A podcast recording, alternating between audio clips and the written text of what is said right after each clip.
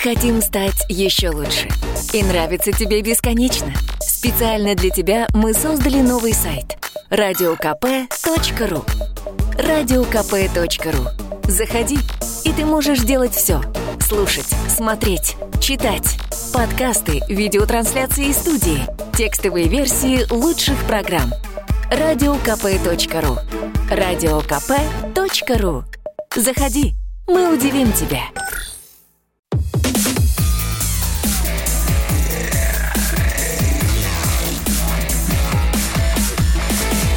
Итоги недели с Николаем Платошкиным. Добрый вечер, дорогие друзья. Э, пришла пятница, конец недели. С вами Николай Платошкин. Хотя думаю, что он на самом деле не с вами. Ну ладно, это такая небольшая интрига. Спасибо, что э, будете с нами в эфире. Ну, сегодня, как всегда, ничего кроме правды. Масса всяких интересных тем и огорчительная такая новость для вас, друзья – будет кусочек про Украину. А почему? Что в этом плохого, Николай Николаевич? Ну, я не знаю. По-моему, Украины всех перекормили, конечно. Ну, ладно, начнем с нее, тем не менее. Да, есть такая страна еще пока. Я надеюсь, ее скоро не будет. Она будет воссоединена с Россией. Все-таки это будет счастье для обеих народов, точнее, для обеих частей единого народа. Итак, Россия вернула э, украинские корабли Украине. Ну, помните, это те, которые э, участвовали в инциденте в прошлом году э, в районе Керченского пролива были нами задержаны за нарушение госграницы и так далее.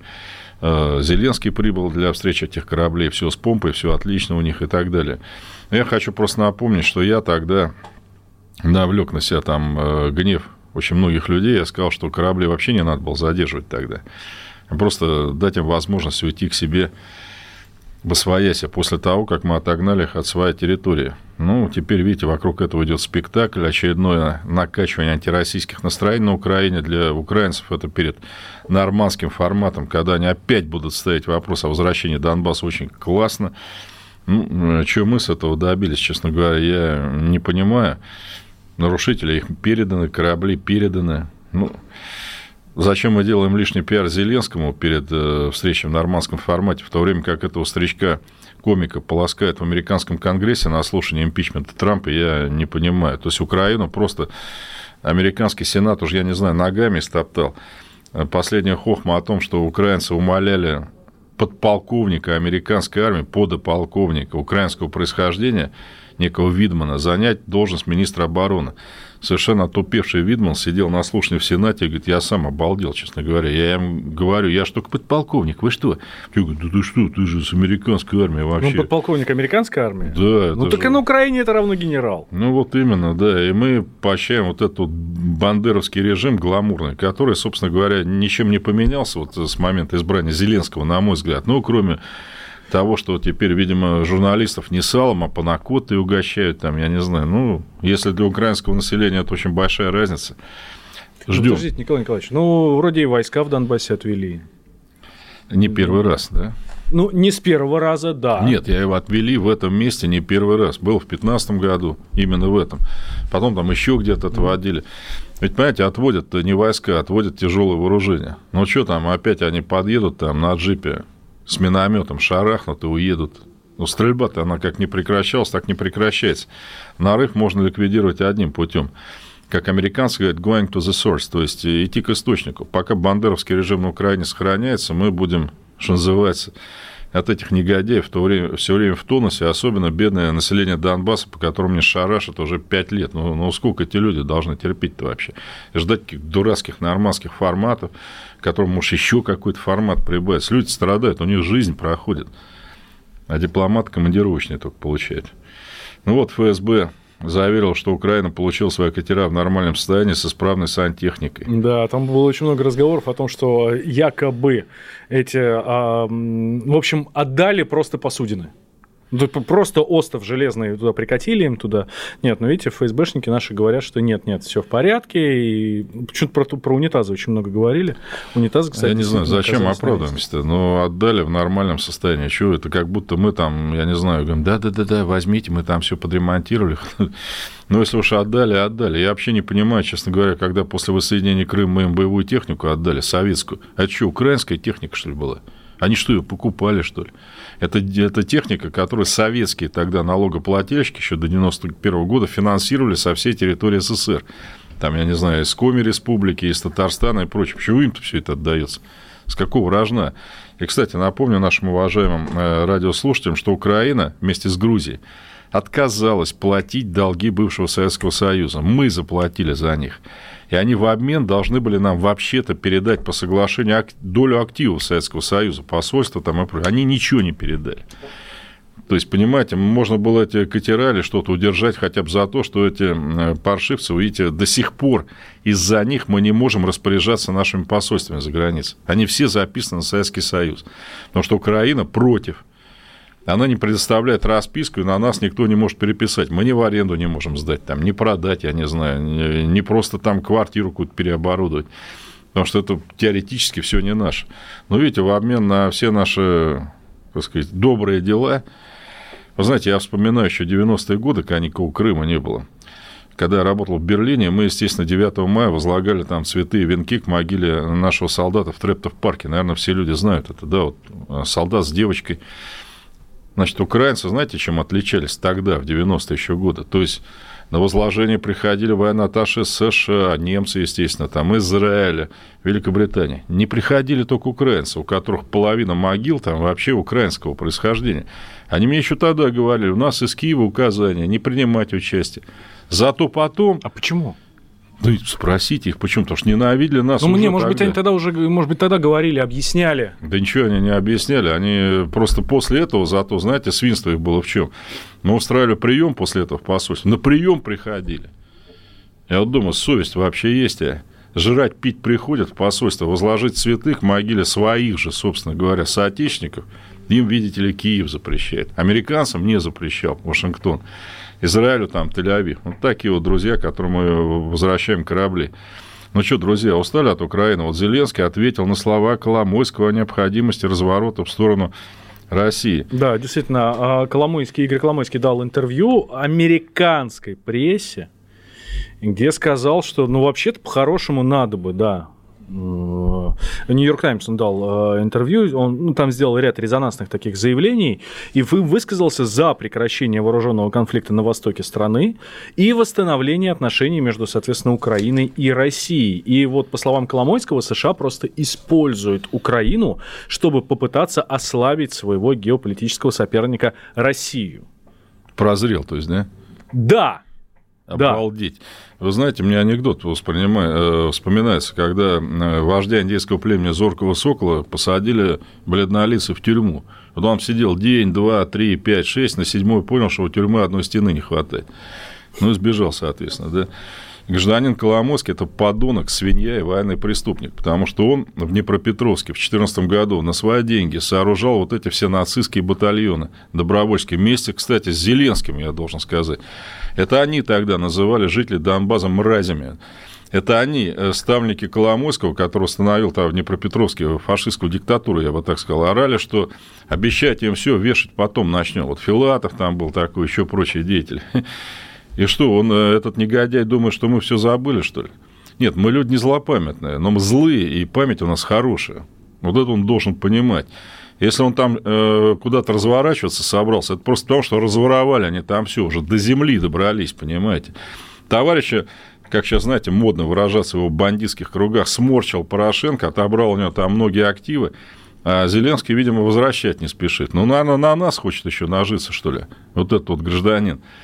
Коломойского ждет суд. Мы еще разберемся, причастен ли он к трагедии в Одессе в мае 2014 да, года. Да, много говорилось, да. Ну, ну версии, версии Ну, много, по крайней мере, там опять сидели его люди. Если этот подонок к этому причастен, какой разворот в сторону России?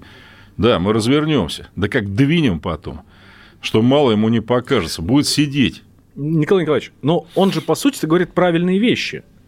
Да вы понимаете, наверное, в феврале 45 -го года вот Йозеф Геббельс, он тоже писал правильные вещи. Он знаете, что писал в феврале 45-го в своем дневнике?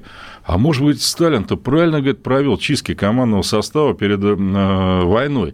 У него вот какие генералы-то все успешные, молодые. А мы, мол, может быть, зря оставили вот этих всех замшелых э, старичков там с Первой мировой войны. Но это он в феврале 45-го, когда мы на Одер вышли, писал. А вы знаете, в июне 41-го он о нас отзывался совсем по-другому, я должен сказать. Господин Коломойский, сейчас у вас не июнь 41-го, у вас сейчас апрель 45-го. Ждите. Ждите расплаты за все это свинство, которое вы сотворили с этой страной.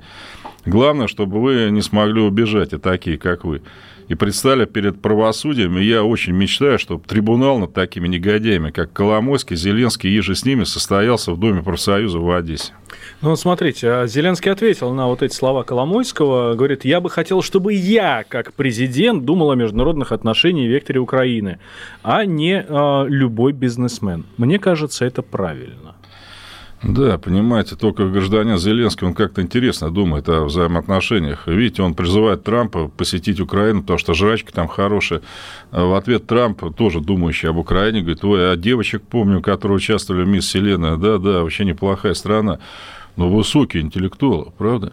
Что там говорить? Кстати, господин Зеленский за мемуар там еще не засел вообще о своей роли в международной политике. Я говорю, посмотрел бы он, что с ним там на американских слушаниях творится.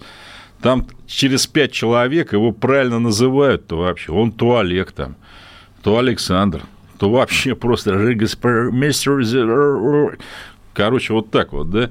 То есть не звели Украину действительно до положения девочки, которая принимает участие в конкурсе, но только не на мисс Селена, совсем другом.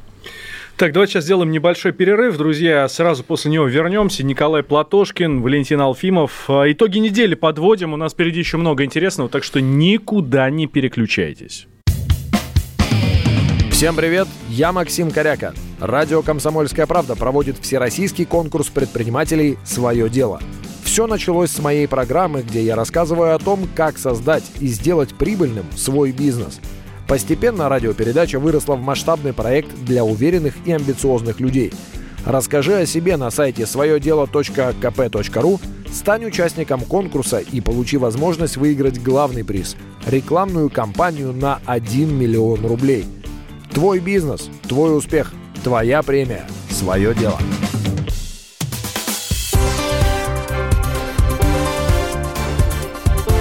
Итоги недели Николаем Платошкиным. Добрый вечер, дорогие друзья. Ну, вы еще не устали от Украины? Хотел вас э, немножко напугать, сказать, что мы продолжаем про Украину. Ну ладно, мы люди милосердные, хотя и злопамятные, да, поэтому Украина исчезает. Ну, это про Сербию, про наших братушек. Да, те, кто про Украину, вы знаете, какие телепрограммы включать, да, то есть э, они называются, конечно, по-разному. Я бы назвал их все время так, что происходит на Украине, да. Наверное, украинцы про себя столько не узнают, как из нашего телевидения. А мы про Сербию, да? Да, а, смотрите, агентство безопасности и информации Сербии подтвердило местному телеканалу подлинность появившихся ранее в YouTube кадров, на которых, а, по его данным, запечатлен российский военный Георгий Клебан, который передает деньги вероятному сербскому агенту. А шпионский скандал очередной. Э, вот не нравится мне это, понимаете, у нас тут, э, я расскажу, мои друзья, такую небольшую тайну, у нас тут бумажки всякие лежат, и э, господин Песков вот заявляет, что союзнические отношения Москвы и Белграда не пострадают из-за возможного инцидента с участием сотрудника российского посольства. А что должно случиться, чтобы пострадали-то вообще? ну, то есть его должны были в наручники заковать и пинками, что ли, отдубасить. Мне знаете, что это напоминает? Нашу братскую Черногорию, да? которая братская, которую мы там спасали, я не знаю, 150 раз, которая при дворе последнего царя нашего черногорские, так сказать, принцессы, да они там просто жили больше, чем в самой Черногории. Отдуплились они на нас, да, то есть вступили в НАТО, но решили не просто вступить. Помните вот этот скандал, что там мы чуть не военный переворот там хотим устроить. После этого Трамп, да, не заметил на одном из мероприятий черногорского президента, помните, там оттолкнул, да, думаю, что ты за фрер какой-то стоит там, да. Ну, то есть они благодарны вам, друзья черногорцы. Но вы знаете, что меня э, здесь э, беспокоит? Точнее, да как сказать? Э, в 2003 году американцы вошли в Ирак. Да, в нарушение там всех мыслимых норм. Их поддержали англичане, но французы не поддержали. Просто не поддержали. Они их там особо не критиковали. Я это к чему говорю? В американском обществе поднялась такая неистовая ненависть к Франции, что они Э, турпоездки во Францию упали на 40%, а Макдональдс вынужден был переименовать вот эту жареную картошку French fries, которая вот переводится как французская жареная, в national fries, национальную жареную, потому что французский никто не покупал. Это я к чему говорю, что американцы показали свой патриотизм. Об нас черногорцы вытерли ножонки, причем так э, неоднократно. Но наши так называемые соотечественники до сих пор содержат там свои домишки, вносят огромные деньги в бюджет Черногории, которую, по-моему, уже не знает, как просто еще оболгать и оскорбить Российскую Федерацию. Вот, друзья, Поэтому об нас ноги-то вытирают, понимаете? Вытерли разок, стерпили. Ну что, теперь Сербия может, правда? А, ну, разве Сербия будет вытирать о нас ноги? Ну, вроде как у нас очень неплохие отношения и на уровне э, государственных, хм. ну, то есть там и президент Вучич, и с Владимиром Путиным. А премьер-министр у него кто Вучича? Одна девчушка, да, которая, ну ладно, она там возглавляет лесбиянское движение, лесбийское, точнее, э, в Сербии, это их внутреннее дело. Но большую часть своей сознательной короткой жизни, и 40 еще нет, она работала в американских государственных структурах, я хочу подчеркнуть. Например, в агентстве по развитию Госдепартамента. То есть у нее американский паспорт. Барнабич такая есть. Значит, официальная политика Сербии – это мы хотим, сербы, вступить в НАТО Евросоюз. Ну, это, конечно... Но население это не поддерживает население сбрало этих э, чудаковатых персонажей, понимаете? когда там были протесты против Вучича, ну, они там не, не с нами были связаны толком, но мы Вучича поддержали, который Косово теперь готов сдать, собственно говоря. Его же не принимать-то почему? Евросоюз и НАТО говорит, сдай Косово, все, завтра, до свидания. Они давно участвуют в так называемом сербо западно-балканском процессе по Берлинский он называется, потому что немцы рулят, немцы на Балканах, да, и смысл такой, что вот оставшиеся страны надо включить в Евросоюз, там Албанию, Боснию, Герцеговину, там Сербию, Македонию, мы здесь вообще при чем? И, наконец, я вам как дипломат могу что сказать, э, даже между действительно дружественными странами могут быть какие-то инциденты. Ну, включая вот это, что якобы там, значит, наш военный атташе там что-то кому-то какие-то деньги передавал. Но вы знаете, что я вам должен сказать? Что если это между друзьями, то вы об этом не узнаете никогда. Понимаете? Ну, просто там пригласят, скажут, ребят, вы что, обалдели, что ли? Давайте, вот когда у него там командировка кончается? Через месяцок, ну, продлевать не надо, там, пусть покойник уедет, и все, и мы об этом... Это друзья, да? Хотя я должен опять сказать, ну, предположим, а что нам, собственно, шпионить всем Сербии, вот я вообще не могу понять, с учетом того, что недавно мы этой славной стране передали в дар. Это правильно, собственно говоря, несколько реактивных истребителей в дар – и пару десятков танков э, нашего производства. Это что, вот от, отплата, что ли? Еще раз говорю, бесплатно. Они в ответ на это нашего атташе в шпионаже подозревают. Он что, решил узнать, что там с нашими танками происходит, что ли? Бредятина какая-то. Если Сербия вооружена там практически, ну, большей частью там нашим оружием или еще югославским, который тоже в свое время там был наш, там что вообще выяснять-то не могу понять. У нас в Сербии проходит регулярное учение – это что, вот как бы показатель шпионских отношений? Самое главное, вот вы угадайте, вот эти типа наши друзья сербы, они с кем больше в последнее время проводят военных учений? С НАТО или с нами? Ну, очевидно, с НАТО. Ну, нифига себе союзники, правильно?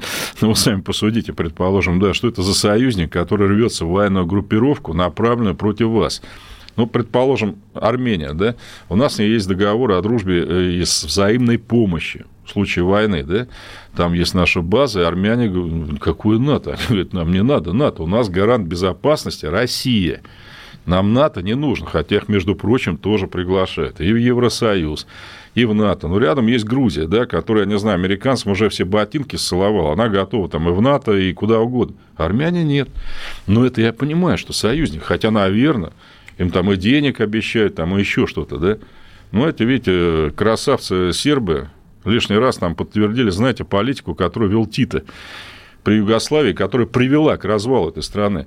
Ведь, понимаете, Югославия существовала по принципу ласковый теленок у двух маток сосет. Я как-то, знаете, так вот случайно получил, что я в феврале как-то озаботился этой страной, вот что она, собственно говоря, рухнула.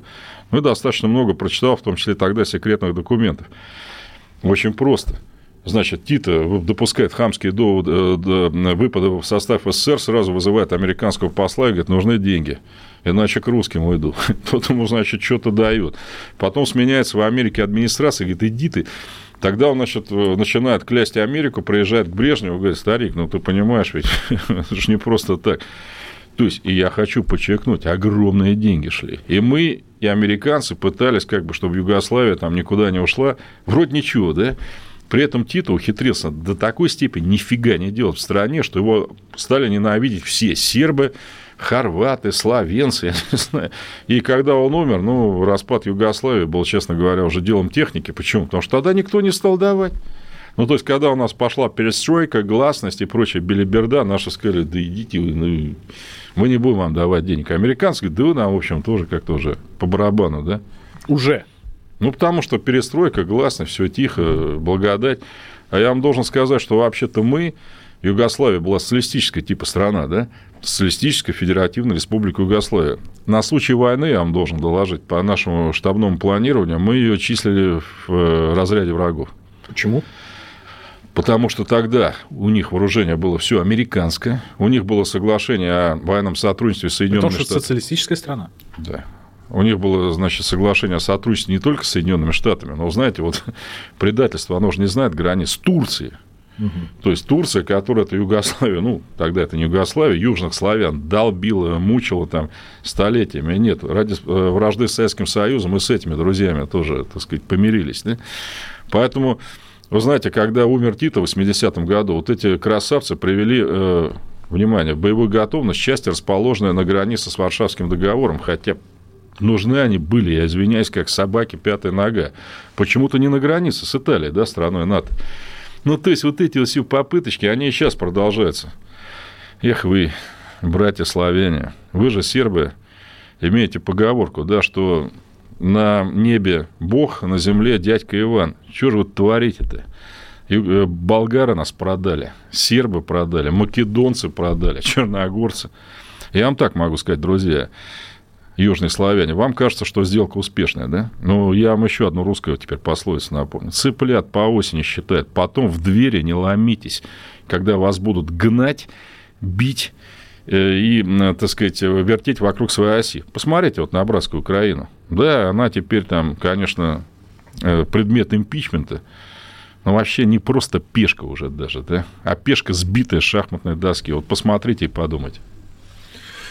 Но в то же время, у нас буквально минута до перерыва, чтобы новую тему не начинать, а в то же время э, Вучич, президент Сербии, сказал, что с удовольствием приедет в Москву 9 мая.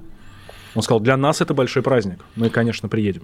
Э, Вы знаете, Дональд Трамп собирается, между прочим, да, заявив, что если по- позволят там внутриполитические вещи, то он и подтянется к нам, да, на 9 мая. А мы что, ему за это благодарить должны, или он нас?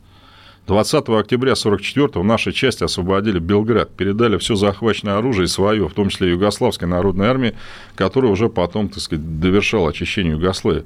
Мне кажется, знаете, гражданин Вучич, э, ваш приезд 9 мая – это не предмет торга вообще. Это предмет совести, мне кажется, да, перед э, более чем миллионом югославов, которые были замучены гитлеровцами, их приспешниками типа албанских националистов или хорватских усташей. Ну и вот я еще могу сказать.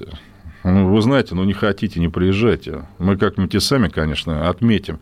Я могу сказать одно, что когда Тита во время войны прилетел к Сталину и сказал, там, оружие нужно, еще что-то, вот, мы потом оплатим. Сталин говорит, да вы что?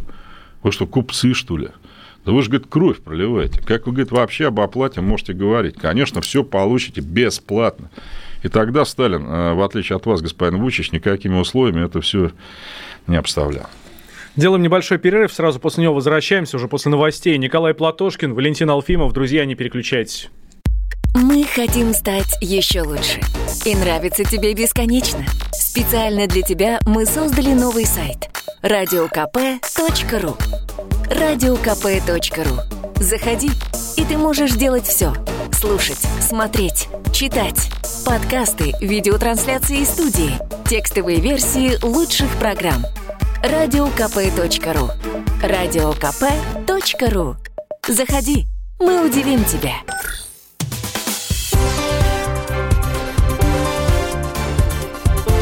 Итоги недели с Николаем Платошкиным. Э, Добрый вечер, дорогие друзья. Как вы там смотрите нас, слушаете э, в Ютьюбе и везде? Давайте, не, не бросайте нас тут в беде. Видите, тут сегодня мне помогает Валентин, как обычно. Так что кто там писал, что мы рассорились, или он там плохой соведущий, это все неправильно. Ну, Спасибо, Николай Николаевич. А, Давайте на внутреннюю историю переключимся. Мы говорили про Украину, потом про Сербию. Ну, теперь надо уже и про нас поговорить, да? Деятельность Владимира Путина на посту президента одобряют 70% россиян. Это опрос Левада центра. 26% опрошенных, отвечая на этот вопрос, ответили «безусловно, да». Еще 44% сказали «ну, скорее, да». А в результате, ой, в октябре 2014 года деятельность президента одобрили 85%. Тогда, безусловно, было 34, сейчас, напомню, 26, да? Угу было 34, стало 26. А скорее, да, вот это вот, ну, вроде как, mm-hmm. да, ну, как бы есть вопросы. А было 51, сейчас 44. А, ну что, интересно, да. Не одобряют работу президента 10% респондентов. А скорее не одобряют 18%. Ну что, можно тогда что констатировать с учетом цифр, э, уважаемые друзья, если вы их э, не запомнили, то есть 4 года тому назад Крым, да, более половины россиян безоговорочно одобряли деятельность президента, ну и по Крыму, и я с ним абсолютно полностью согласен. Сейчас 44. Э, скорее одобряли, то есть, безусловно, одобряли 26%, сейчас одобряют, до этого 34 одобряли. Ну что, это закономерный результат вот всего того, что с тех пор произошло вот этой вот пенсионной реформы, во-первых, я уже говорил, граждане этого прощать не будут. Абсолютно, вот на мой взгляд. Потому что это ну, настолько воспринято вот людьми, включая меня, какой-то плевок просто, да. Когда вот эти вот все люди, которые проповедовали эту реформу, Голикова, Макаров, с такими улыбочками рассказывали нам, что у нас очень много иждивенцев, пенсионеров, понимаете, как будто пенсионер Понимаете, этот человек всю жизнь проживший на Сейшелах, теперь приехавший сюда и говорит, ребят, платите мне. Да в отличие от тех же Голиковых и Макаровых, эти все люди пахали как лоси в советское время, понимаете? И что это такое пенсия? Это плата нынешнего поколения тому, которое для нас все это уже сделало. Причем что это было за поколение? Опять, понимаете, вот я про себя, про мое поколение, увы, ничего не могу сказать особо э, примечательного, может, кроме Афганистана. А эти-то все, они все нам построили, все, вот эта вот труба нефтяная, на которой мы сидим, там свесив ножки, и она нам не дает вообще загнуться. Ее кто строил -то? Вот эти люди, которых правительство иждивенцами обзывает, понимаете, говорит, что вот слишком много их там развелось, вот приходится там пенсионный возраст повышать. Они вынули у нас из кармана по миллиону рублей, продлив пенсионный возраст на 5 лет у каждого из нас. И если э, мы придем, левые силы придут к власти, конечно, мы эту реформу первым делом просто отменим. Она несправедлива. Почему? Ну вот, предположим, сейчас я должен поздравить коммуниста Германа Оскаровича Грефа, он коммунист действительно, да, потому да. что он выступает за цифровой коммунизм. Угу. Есть такой еще, оказывается, да. Я бы даже сказал, что он, э, так как он у нас любит по-английски что-то буробить там к месту не к месту, digital communism, да, вот так надо, наверное, говорить. И строит он его в России под руководством какого-то гуру из Индии, которого он приглашает там на какие-то форумы, понимаете, вот Григорий Ефимович Распутин, мне кажется, просто дыхает, да, который тоже что-то там колокотал там царю, да, и говорил, на Барановича надо наступать там после того, как ему деньги платили люди, у которых там лес был. Так вот, Герман Оскарович Греф вошел на список Forbes – как человек с огромным доходом от акций от государственного Госбербанка. Супер просто, да? Ну, то есть, его пенсионная реформа, конечно, мало интересна, ему там цифровой коммунизм увлекает, вот это все. Ну, Николай Николаевич, ладно, ну, давайте согласимся, что мы живем в 21 веке, и э, в цифру рано или поздно все перейдут. Если мы не будем в, во главе угла, во главе вот Я этого знаете, движения, то мы так и останемся, не знаю, э, будем жить сейчас... Про- программа цифровиз... Будем жить потом, как сейчас живут в Индии. Программа цифровизации... Будем в речке она... стирать вещи. Ну, Валентин, вы попали на бабки сейчас конкретно, абсолютно. То есть, во-первых, цифровизация э, несколько сот миллиардов рублей. Назовите мне компании которые ее, эти деньги государство получит, и самое главное, некие успехи, которых я бы, вот, вы что думаете, я дикий человек, что ли? Но, вот вы Индию назвали. Так она по программному обеспечению лидер. Да, они, может, там что-то где-то стирают, но лучшие программисты мира – это индийцы. Ну, индусы, можно так сказать. В Америке их уже сейчас просят-то вообще-то, да? Они по уровню развития цифровых... Я, я думал, что наши в топе. Да нет уже, все. Они уже нас давно перегнали, я должен сказать, да? Да, над ними можно, конечно. Они, кстати, китайцев обставили, которых считают там... А вы знаете, кстати, почему, я должен сказать? И почему Грефу ничего не светит с его дурацкой цифровизацией? Ну, что такое вообще, почему Индия, да, казалось бы, Индия, ну, страна вроде, да, вот как и вы говорите, там все в реках стирают что-то. А вы знаете, какая страна шахматы изобрела? Ну, угадайте. Ну, насколько я помню, это арабская история. Индия. Причем, вот вы заметите, игра вроде простая, да? Так, вроде разобраться. Но на самом деле каждая партия неповторима. Я это все к чему говорю. Индийцы благодаря своей философии, ну, которую у нас мало кто знает, да, благодаря вот этим шахматам, они, кстати, цифру ноль изобрели. Представляете, насколько это феноменальное изобретение. Ну, вот мы с вами сидим, пальцы, да, один, два, понятно. А ноль? Нужно абстрактное мышление. Абстрактное мышление – то, что отделяет человека от животного. Да? Животное видит, ну, мыслит только о том, что видит. Да? Увидел банан – банан. Увидел огонь – огонь. И поэтому животные не развиваются. Да? Они не могут видеть то, чего нет. Ну вот, предположим, мы с вами не были на Марсе, да, но благодаря абстрактному мышлению мы можем предположить, что там происходит, очень точно, да индийцы чемпионы мира по абстрактному мышлению. Абстрактному мышлению чужд некий прагматизм, потому что, еще раз, прагматизм, который у нас всех хватит, это ступень к животному миру. Это вот я делаю то, что вот, ну, вот у меня вот видно просто, да, на самом деле. Индийцы поэтому очень сильны и в математике, и в шахматах, и в цифровых технологиях. А когда-то мы и так были, понимаете, потому что у нас общество было не на сию минутную прибыль, вот заточено, как сейчас, да, когда оно говорит, не надо лететь на Марс, там ничего нельзя э, своровать там и прочее. А мы тогда, кто был тогда чемпионом по шахматам? Мы. Кто был тогда чемпионом по математике? Чьи математические программы были лучшими? Вы знаете, я в конце 80-х, там, у меня жена училась на втором курсе Тверского, университет ну, Калининского, тогда ну, по математике. И я что-то привел, значит, в лучший немецкий математический вуз, это Мангейм. Ну, просто как бы сравнить. С ней поговорил профессор. Я говорю, куда ее можно вот после советского второго курса? Он говорит, никуда. Программа выполнена. Я, говорит, готов взять ее ассистентом. Проверять работы студентов. Видите, второй курс. Вот это тогда у нас было. Почему? А сейчас кто математику учит? А зачем его учить? Сейчас калькулятор есть, правильно, компьютеры и прочее, а у индийцев нет. У них все это вот сохранилось. Поэтому у болтовня Грефа цифровизации, знаете, вот цифровизировать можно что-то, да? Вот условно говоря, вот у вас есть поток информации. Вы можете обратить его в цифру, он будет быстрее. А если у вас ее вообще нет, вот вы что собрались цифровизировать? Какие потоки информации, которые надо прям срочно... Вот компьютер, у него прелесть-то в чем, собственно говоря, что он длинные цифровые операции может делать быстро, да?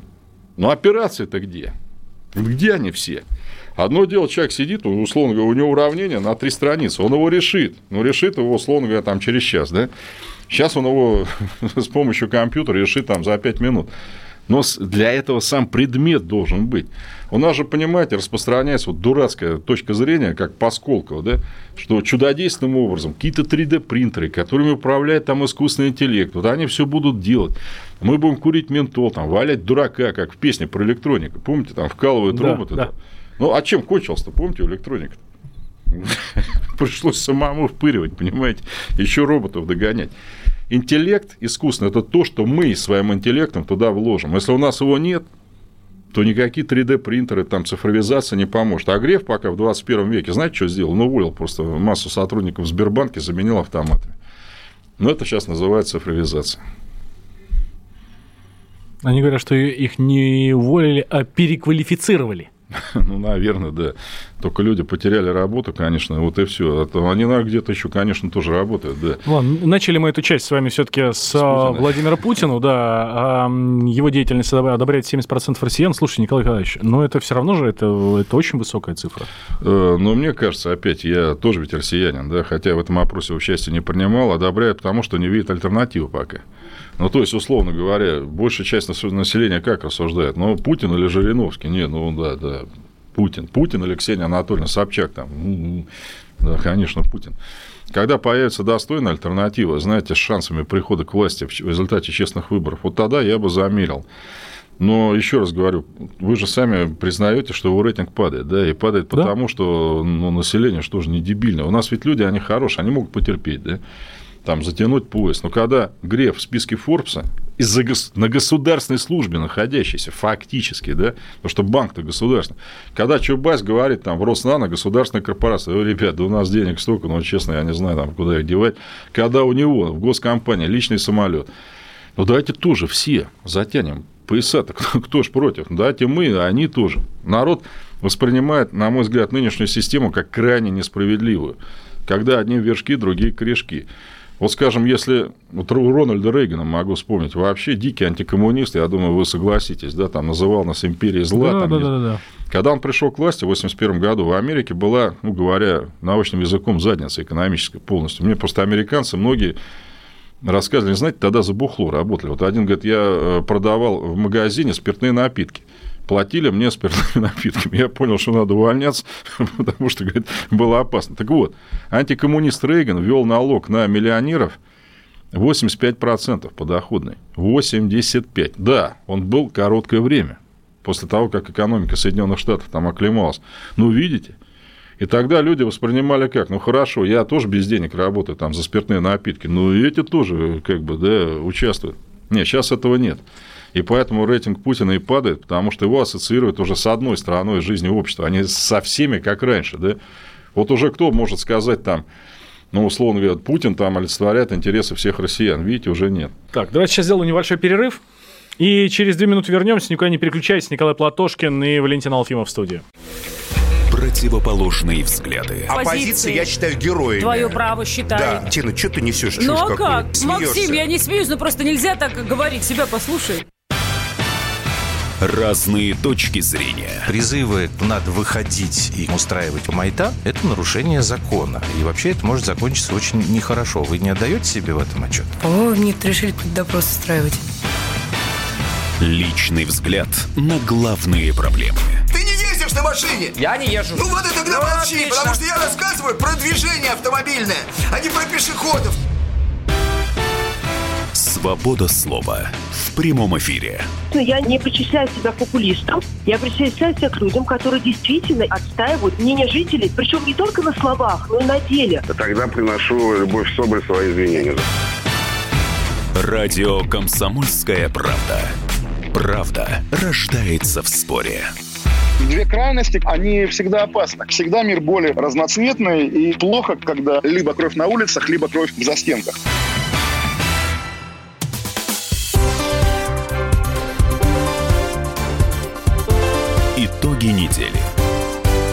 Николаем Платошкиным. Добрый вечер, друзья. Пятница. Продолжаем наши изыскания цифровые с Валентином. Только что мы с вами рассказывали, там, спорили с Валентином там, насчет Путина, рейтинг которого 70%. Теперь еще одна циферка вам, небольшая. Обещаю, что больше не будет. Итак, 51% опрошенных в России отметили, что надо, необходимо периодически менять партию власти. Вот, понимаете, вот с этими людьми я абсолютно согласен. Причем не смена партии власти, это всегда бунт и революция. Просто это, ну, может быть, там сегодня, завтра, послезавтра. Потому что ведь что такое смена власти? Когда люди недовольны, они идут на выборы, демократическим путем меняют власть, смотрят, да, они могут ошибиться. Такое бывает. Но у них есть возможность эту ошибку всегда поправить. И причем не через 20 лет, да, когда большая часть жизни человека пройдет, а через 4-5. А когда выбора даже нет. Ну, я считаю, что у нас э, выбор-то есть абсолютно. Ну, давайте с вами скажем так. У нас Да вот не, Николай Николаевич, я потихонечку клоню к Советскому Союзу, который вы так любите. к Советскому Союзу, да. Конечно, в Советский Союз был разный. Ни выборов. Ну, хотя нет, ну выборы были, конечно. Ну, ладно вам. Ну, все же все понимают. Ну, давайте я вам расскажу, как все все Партия одна и та же. Во главе государства председатель партии. Ну, В Японии э, либерально-демократическая партия сколько была у власти? Бессменно. Я вам докладываю, с 45 по 93 год. Бессменно. Как у нас с Японией-то? Неплохо, Ну, не да, очень. неплохо, да. Значит, в Норвегии социал-демократы, ну, называется рабочая партия Норвегии, там не суть важно. Они были, по-моему, 53 года у власти, беспрерывно. Швеция, он тоже, при- а что, плохие страны? И самое главное, а что хорошо, должен- ты только у нас партия власти, сколько уже у власти? Я вам что Может, должен мы придем наконец, наконец к уровню Японии и Швеции? Вот смотрите, у нас Сталин правил больше всего, да, вот Да. из советского времени. Ленин 5 лет, причем Ленин, между прочим, в 20 году ему было 50 лет, да, Ленин заявил, что если вы что-то устроите в этом связи, я из партии выйду. Ну, хотели там в Доме Союзов какое-то там чествование сделать, 20 год, да. Сталин был много, но войну уберите, уберите восстановление, ну, не дай бог вообще такое кому-нибудь пережить. Вот вы хотели бы быть руководителем страны вот в такое время? Но я думаю, что вряд ли кто бы. Дальше, Хрущев 10 лет. А, Брежнев, да, Брежнев 18, хотя он был тоже разный, да. И, кстати, первая пятилетка Брежнева мы обсуждали, называлась на Западе «Золотой», потому что темпов роста таких до сих пор никто повторять не может. Ну и, наконец, Валентин, почему вы не правы, да? Я могу сказать конкретно. Да, выборы были, как вы заявили, однопартийные. Но Значит, если в каком-то округе, да, один был кандидат всего, если молодежь не знает, немного, один, Но если 25% людей или больше вычеркивал этого кандидата, партия его снимала. Вот так. Дальше. В советское время, понимаете, не дай бог, газета «Правда» какая-нибудь или «Известия», да, выезжала по письмам трудящихся. Да там, я не знаю. Сейчас «Комсомольская правда» для этого есть? Так дрожал весь регион, понимаете, там, включая руководство, там, а чё, куда. Дальше, вы могли уволить в советское время работника с завода? Да нифига. Воспитывать надо было. Плюс заводом руководил в советское время так называемый треугольник. Директор, наемный менеджер, не, не собственник. Глава партийной профсоюзной организации. Вот попробуйте, увольте. Это, ну, я не знаю, он должен был просто пойти, кому-нибудь череп проломить там, я не знаю, или нажраться до той степени, чтобы упасть прямо рядом со станком. Ну, может, тогда только, да. Суды в советское время восстанавливали 66% уволенных на работе. Сейчас практически никто не восстанавливает. Но если тем более вы из госструктуры вас уволили, вы в суд подали, это дохляк, это вы время просто тратите, понимаете? Никто вас вообще обратно на работу не возьмет. А если уж возьмут, сами понимаете, сделают вам такое, да, что вы уйдете сами там по собственному желанию. Слушайте, ну хорошего работника не увольняют. Да как вам сказать, ну вот хорошего работника не увольняют. Предположим, Новолипецкий металлургический комбинат. Нет, возьмем, да, Хабаровский край мой э, любимый, да. Правительство с 1 января повышает пошлины на вывоз леса кругляка из Российской Федерации. Казалось бы, нормальная вещь, там должны перерабатывать у нас. Одновременно повышает тарифы на электроэнергию, что делает его переработку абсолютно невыгодной. Два из четырех крупных предприятий, всего четыре в Хабаровском крае лесозаготовительных, стоят. Я ж там был, понимаете, люди говорят, да мы готовы работать, мы вот, ну я не знаю, вот, ну невыгодно. Они что, дураки, лентяи? А в ближайшем, э, ну, я не знаю, радиусе 300 километров там вообще ничего нет. Это ладно, здесь там перешел улицу, еще куда-то устроился, там-то вообще никуда нельзя. И опять, они вот в чем виноваты? Например, Евросоюз, предположим, повысит, нам бывало уже такое, пошлины на нашей стали. И Новолипецкий комбинат выкинет на улицу 200 человек, ну, потому что они становятся лишними просто и все в этой констелляции. Они что, бездельники лентяи?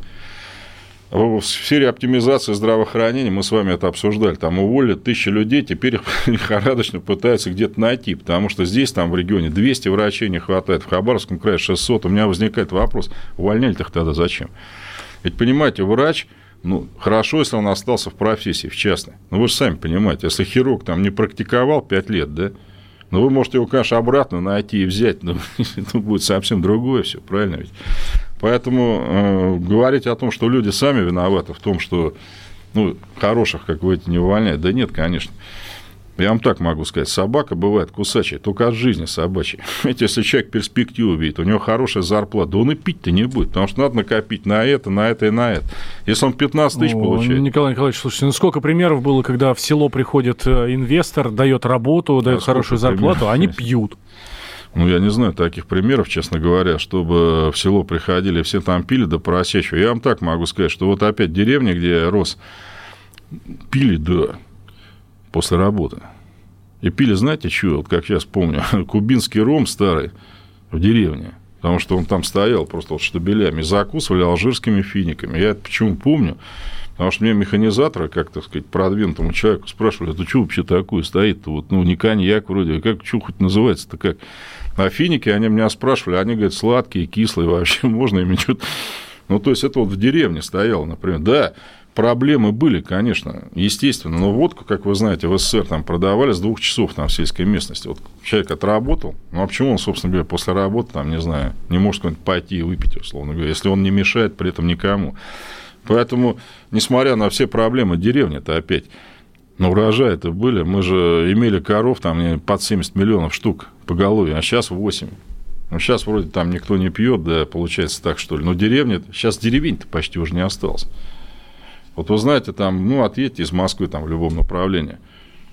Что там посевы какие-то увидите, что ли? Да нет, а борщевик растет, там уже березки где-то принимаются в самой стра... большой стране мира, которая, собственно говоря, кормить может вообще весь мир и на этом тупо зарабатывать. Не на нефти, а на этом, да? Итак, друзья, мы с Валентином закончили разбор текущих новостей, ну, по крайней мере, как мы с ним это все поняли. В следующий час мы будем с вами рассуждать на более такие мировоззренческие глобальные темы о том, нужен ли нашей стране социализм. Видите, мы с Валентином тут поспорили чуть-чуть по этому вопросу, ну, продолжаем Теп- это теперь дальше. В, теперь в одной из команд замена, да, вместо меня будет Рома Голованов. Ну, в общем, будет интересно. Итоги недели с Николаем Платошкиным. Мы хотим стать еще лучше. И нравится тебе бесконечно. Специально для тебя мы создали новый сайт радиокп.ру радиокп.ру Заходи, и ты можешь делать все. Слушать, смотреть, читать. Подкасты, видеотрансляции из студии, текстовые версии лучших программ. радиокп.ру радиокп.ру Заходи, мы удивим тебя.